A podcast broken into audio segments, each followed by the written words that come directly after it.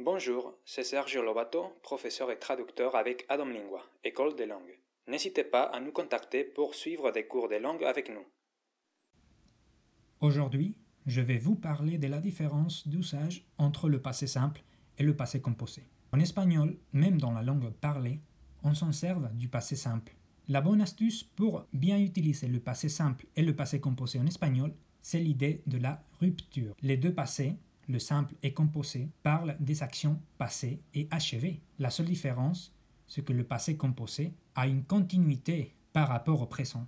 Et le passé simple n'a pas de continuité, donc il présente cette rupture totale par rapport au présent. Quand on dit cette semaine, on est encore dans la semaine dont on parle. Alors, il n'y a pas de rupture. On va utiliser le passé composé. Par exemple, esta semana he trabajado mucho. Cette semaine, j'ai beaucoup travaillé. Par contre, si on utilise l'expression la semana pasada, la semaine dernière, il y a une rupture entre cette semaine et la semaine dernière.